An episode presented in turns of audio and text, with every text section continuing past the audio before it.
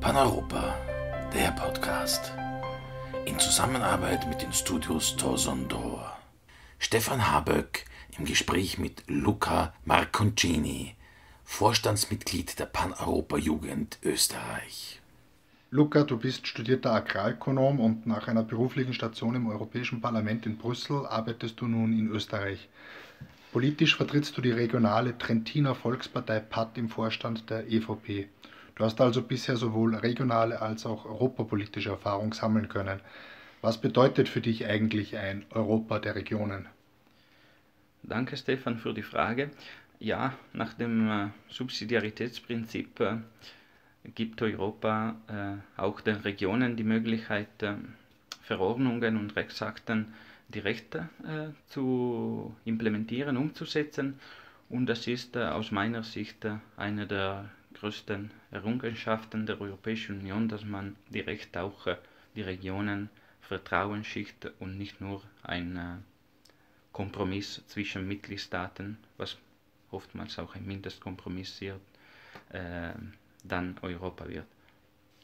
Italien hat die am EU-Gipfel der Staaten beschlossenen Hilfsmaßnahmen nur teilweise angenommen.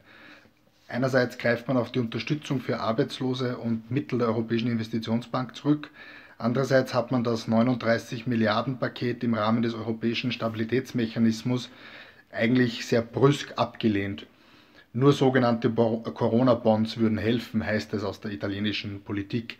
Braucht es diese Corona-spezifischen Bonds oder nutzt Italien diese vor allem auch gesundheitliche Krise, um die umstrittenen Euro-Bonds auch im Namen anderer Staaten, die diese fordern, endlich durchzusetzen? Ja, zuerst muss man sagen, dass die Entscheidung, äh, die die Eurogruppe getroffen hat, ist sicherlich aus italienischer Sicht äh, zu begrüßen. Und äh, jetzt ist endlich den gemeinsamen Weg zur Überwältigung der, der Krise eingeschlagen. Natürlich braucht Italien mit einer höheren Staatsverschuldung auch andere Mittel zur, zur Unterstützung der Familien und der Wirtschaft als äh, Deutschland oder Österreich zum Beispiel. Und äh, die Debatte ist äh, von Anfang an äh, dadurch geprägt worden, was ein Staat äh, will und was der andere nicht will. Und das ist halt, das hat dann äh, zwei Wochen Verschiebung vom Gipfel der EU-Finanzminister und das hat aber äh, im Endeffekt nur äh, dem europäischen Projekt geschadet, weil dazwischen sind, äh, ist eben die Stimmung in Italien sehr äh, stark von Kritik an der Europäischen Union, weil jetzt in einer Krisenzeit die Bürger erwarten sich Effizienz und nicht äh, Streitereien. Und das hat, äh, das hat auch viel Konsens äh, der EU gekostet. Man hat gesehen, dass äh, populistische Bewegungen wieder mal EU-Austritt oder Euro-Austritt thematisiert haben und thematisieren. Und das war in den letzten fünf Jahren mindestens nicht mehr so der Fall. Und jetzt ist dementsprechend auch die Bevölkerung nicht mehr so begeistert von der Europäischen Union was der ähm, Stab europäischen Stabilitätsmechanismus, äh, ja, ist nur ein von vielen Instrumenten. Da wurde in den letzten Jahren eben noch von Populisten äh, sehr stark verteufelt, äh, weil man nicht möchte, dass in Italien so eine Situation kommt wie in Griechenland bei der Krise, Finanzkrise der Fall war. Und da hat man sehr auch äh, den Deutschen die Schuld gegeben. Das Land Italien ist äh, hoch verschuldet, was natürlich die Verlockung durch die Inanspruchnahme außereuropäischer Kreditgeber dementsprechend erhöht. Das ungelöste Thema Flüchtlinge, Stichwort Lampedusa, schwebt immer noch äh, über Gesamteuropa. Nun das Thema der Eurobonds und der massive Wirtschaftseinbruch. Wie glaubst du, wird sich Italien politisch weiterentwickeln? Ja, man muss sagen, dass äh, der äh, größte Wirtschaftspartner Italien äh, Deutschland ist und die Waren, die dann in der Welt auch exportiert werden durch ähm, Österreich und Deutschland transportiert werden. Das heißt, in der realen Wirtschaft hätte es schon keinen Sinn, dass man jetzt äh, den, das europäische Projekt in Frage stellt. Aber leider gibt es äh, Problematiken wie die Migrationspolitik äh, und ähm, die Schuldenpolitik, wo das Populismus, wo die Euro Euroskepsis wächst.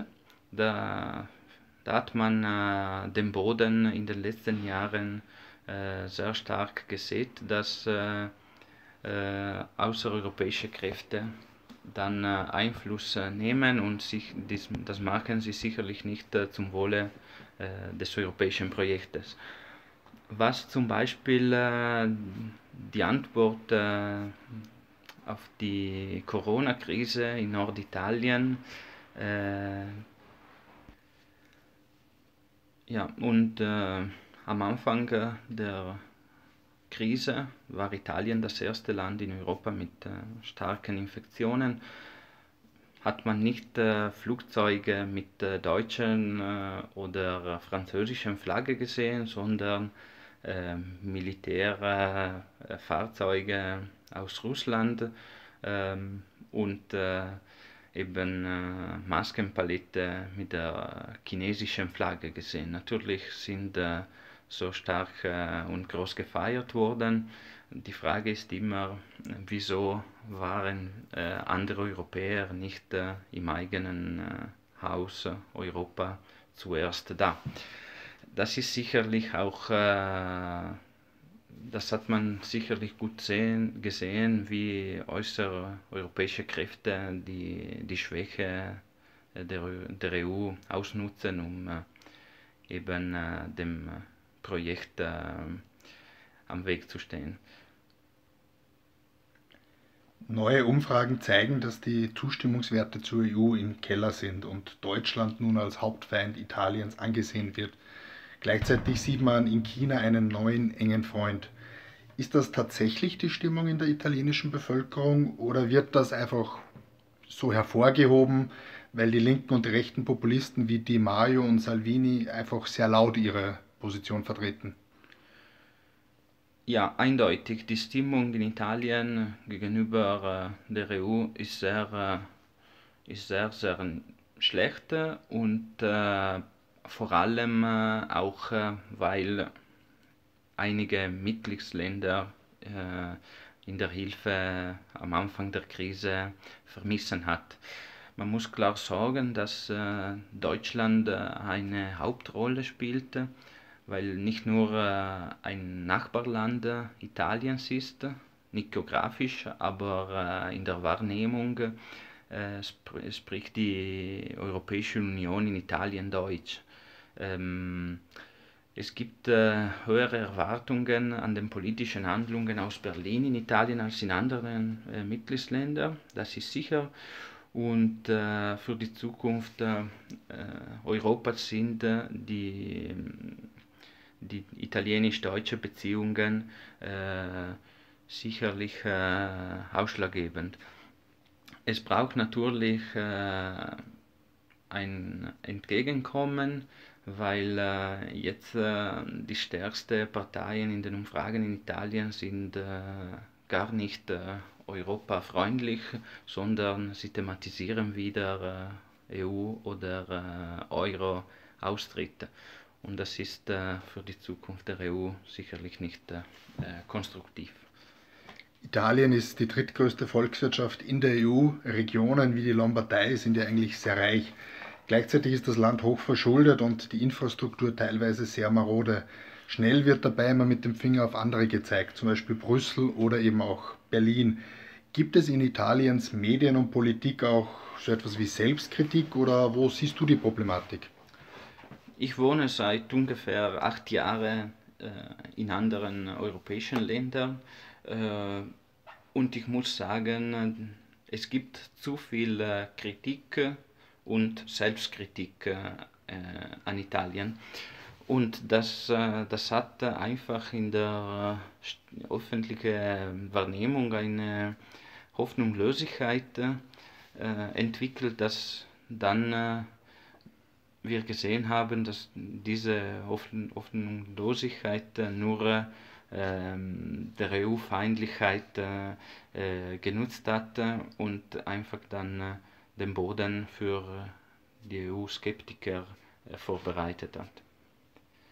Das ist eben jetzt äh, die Frage, ob wir weiter kritisch bleiben wollen, was nicht unbedingt schlecht ist, aber vor allem äh, den gemeinsamen Weg und die gemeinsamen äh, Kompromisse hervorheben wollen. Abschließende Frage, glaubst du, wird Italien in zehn Jahren noch Mitglied der Europäischen Union sein? Europa ist frei und die Politik äh, hat gezeigt, äh, am Beispiel Großbritannien, dass alles möglich ist. Aber ich, ich bin mir sicher, dass am Ende des Tages die überzeugenden Europäer mit verbundenen Kräften den gemeinsamen Weg äh, in der EU fortsetzen werden. Danke, Luca, für das Gespräch. Danke dir, Stefan. Das war Paneuropa, der Podcast.